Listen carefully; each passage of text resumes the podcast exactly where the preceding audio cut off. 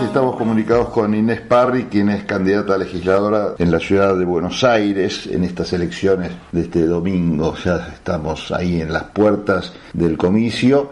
Inés, Pablo Galeano te saluda, ¿cómo te va? Gracias por atenderme.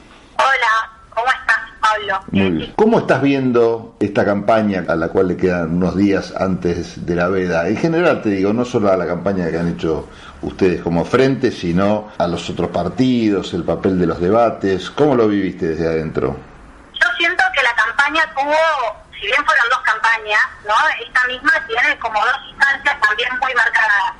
Producto de nosotros como candidatos venimos desde hace un mes y medio prácticamente en campaña, pero en definitiva ya estamos atravesando el último periodo en el cual la mayoría de los ciudadanos definen su voto y entonces no nos tenemos que olvidar qué es lo importante y qué es lo que se está jugando en esta elección.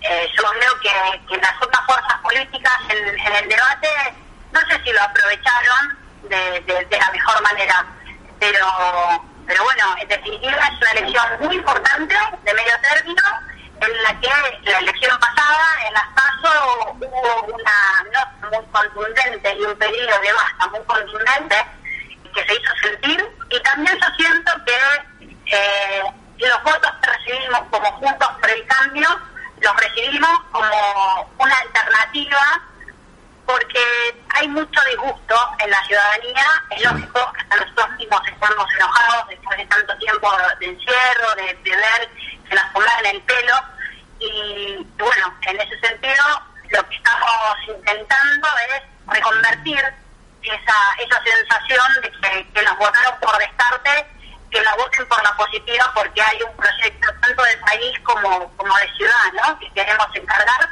encarar. Y en esto de, encarar es también el límite de, decir basta, de tratar de componer un de diputados contundentes, por supuesto, una mayoría del Senado que, sea atractiva. ¿Y qué pasa en la legislatura porteña y en función de un resultado electoral que claramente va a ser beneficioso para Juntos por el Cambio? Eh, qué cosas hay que cambiar en la ciudad, porque actualmente, bueno, hay mayoría de este sector en la legislatura, parece que las cosas a nivel legislatura no cambiarían mucho en cuanto a las relaciones de poder. ¿Por qué es importante eh, consolidar o hasta aumentar el número de diputados de la ciudad para ustedes? Mira, la ciudad de Buenos Aires ha iniciado un proceso de transformaciones que yo entiendo tienen que continuar. Y en ese proceso de transformaciones es necesario, por supuesto, tener una, una legislatura que acompañe, eh, que acompañe con, con el presupuesto, que priorice eh, las observaciones que, que también desde el radicalismo tenemos matices, seguramente, pero, pero son matices. Y en esos matices, obviamente, eh, tener un bloque como el que vamos a tener en la legislatura eh, nos va a permitir también alzar la voz, sobre todo en un proyecto que los radicales venimos trabajando para tratar de, de volver a gobernar la ciudad de Buenos Aires, pero yo entiendo que solamente vamos a poder gobernar la ciudad de Buenos Aires también entendiendo el llamado y el pedido de la ciudadanía que es el Juntos por el, por el Cambio, ¿no? ¿Qué pasa con el radicalismo a nivel nacional en función también de los resultados de las últimas elecciones? Parece que el mapa, por lo menos a nivel interno, era principalmente amarillo, se va tiñendo un poco hacia el rojo y hacia el blanco. Por lo menos esa es la sensación que da, a pesar de que bueno, los números no fueron suficientes como para decir hoy por hoy que el radicalismo conduce este frente. Pero ¿cómo ves este proceso? lo veo con muchísimo entusiasmo. Creo que en muchos distritos, en distritos que, tienen mucho caudal de votos, el radicalismo se ha animado a ofrecerle a la ciudadanía un menú distinto. Hay claramente una contienda que, se ha dado y que hemos dado a nivel interno de nuestro partido desde hace muchos años y se empiezan a ver caras nuevas, se empieza a ver emergentes que hemos transitado y militado en el partido desde hace mucho tiempo y nos están dando la oportunidad de este, jugar en primera, como quien dice. Y eso se nota en el radicalismo de Santa Fe, en el de Córdoba, también en el de Jujuy, Corrientes y, y Mendoza.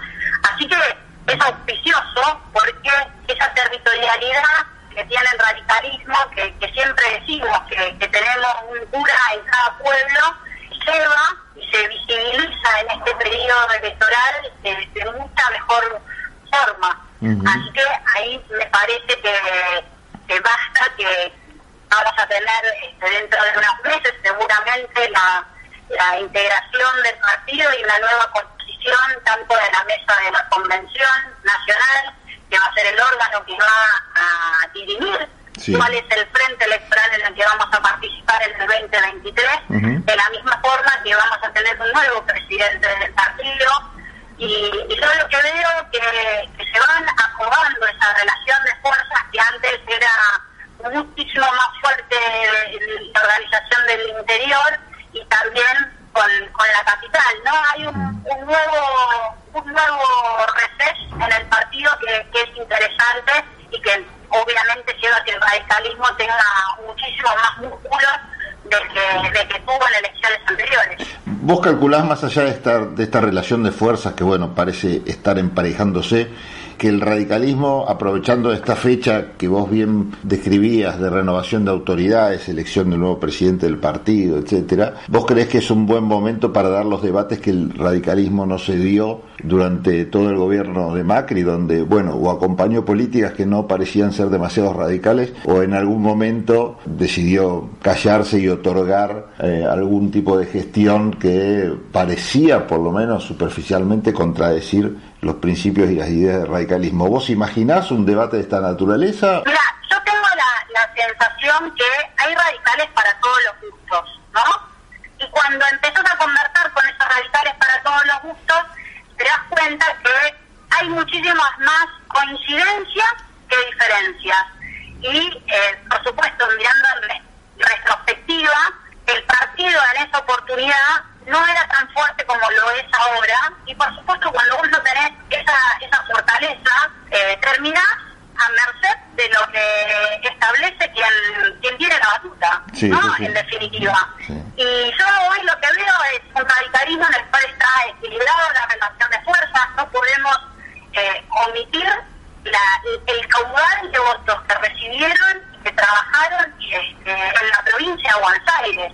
Entonces hay herramientas que hay que saberlas usar. Y cuando digo herramientas, las elecciones las paso con una presentación electoral diferente, que hacía referencia de que el radicalismo se animó a presentar un menú diferente, es que hay emergentes y, y le están volviendo a hablar a la ciudadanía, no solamente a los radicales.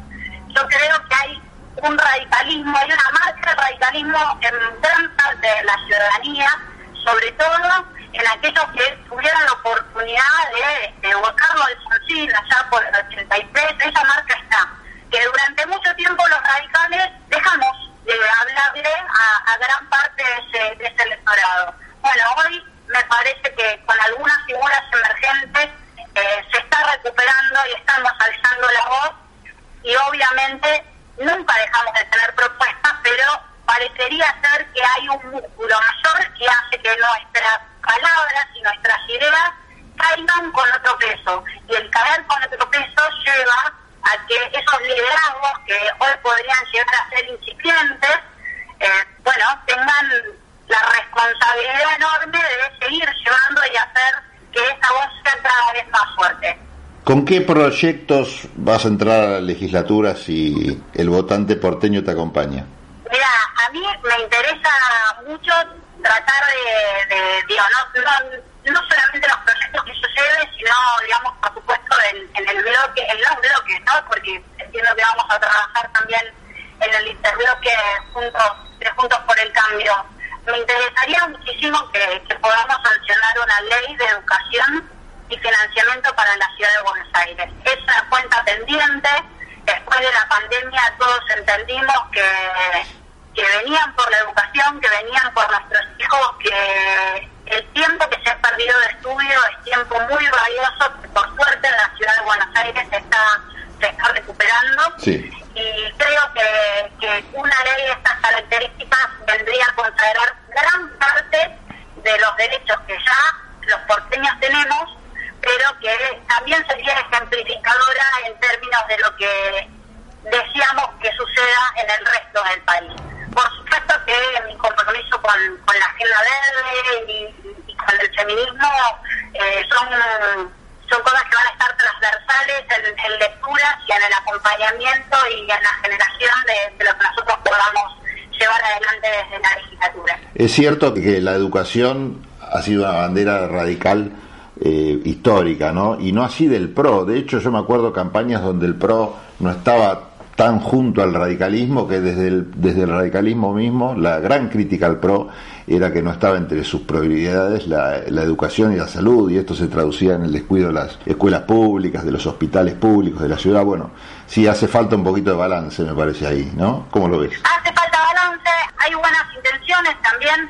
Es cierto que este, el PRO agarró las escuelas de la ciudad con fallas de infraestructura serias y que hoy digamos, el déficit de, gas que se pedía hace unos años ya está cubierto, hay, hay escuelas que se han construido total y completamente nuevas, que realmente también son, son modelos, y ahora vamos por más, porque ya las prácticas este, formativas y existen solamente en las escuelas técnicas y lo que aspiramos es a que eh, de la ciudad de Buenos Aires los chicos tengan prácticas formativas, que esto permitiría acortar los tiempos de inserción laboral de quienes este, egresan en el secundario. Así que eso me parece que es una, una cuenta pendiente que tenemos porque podemos tener clases, podemos tener recuperar los días de clases, pero si los chicos no pueden insertarse a la vida laboral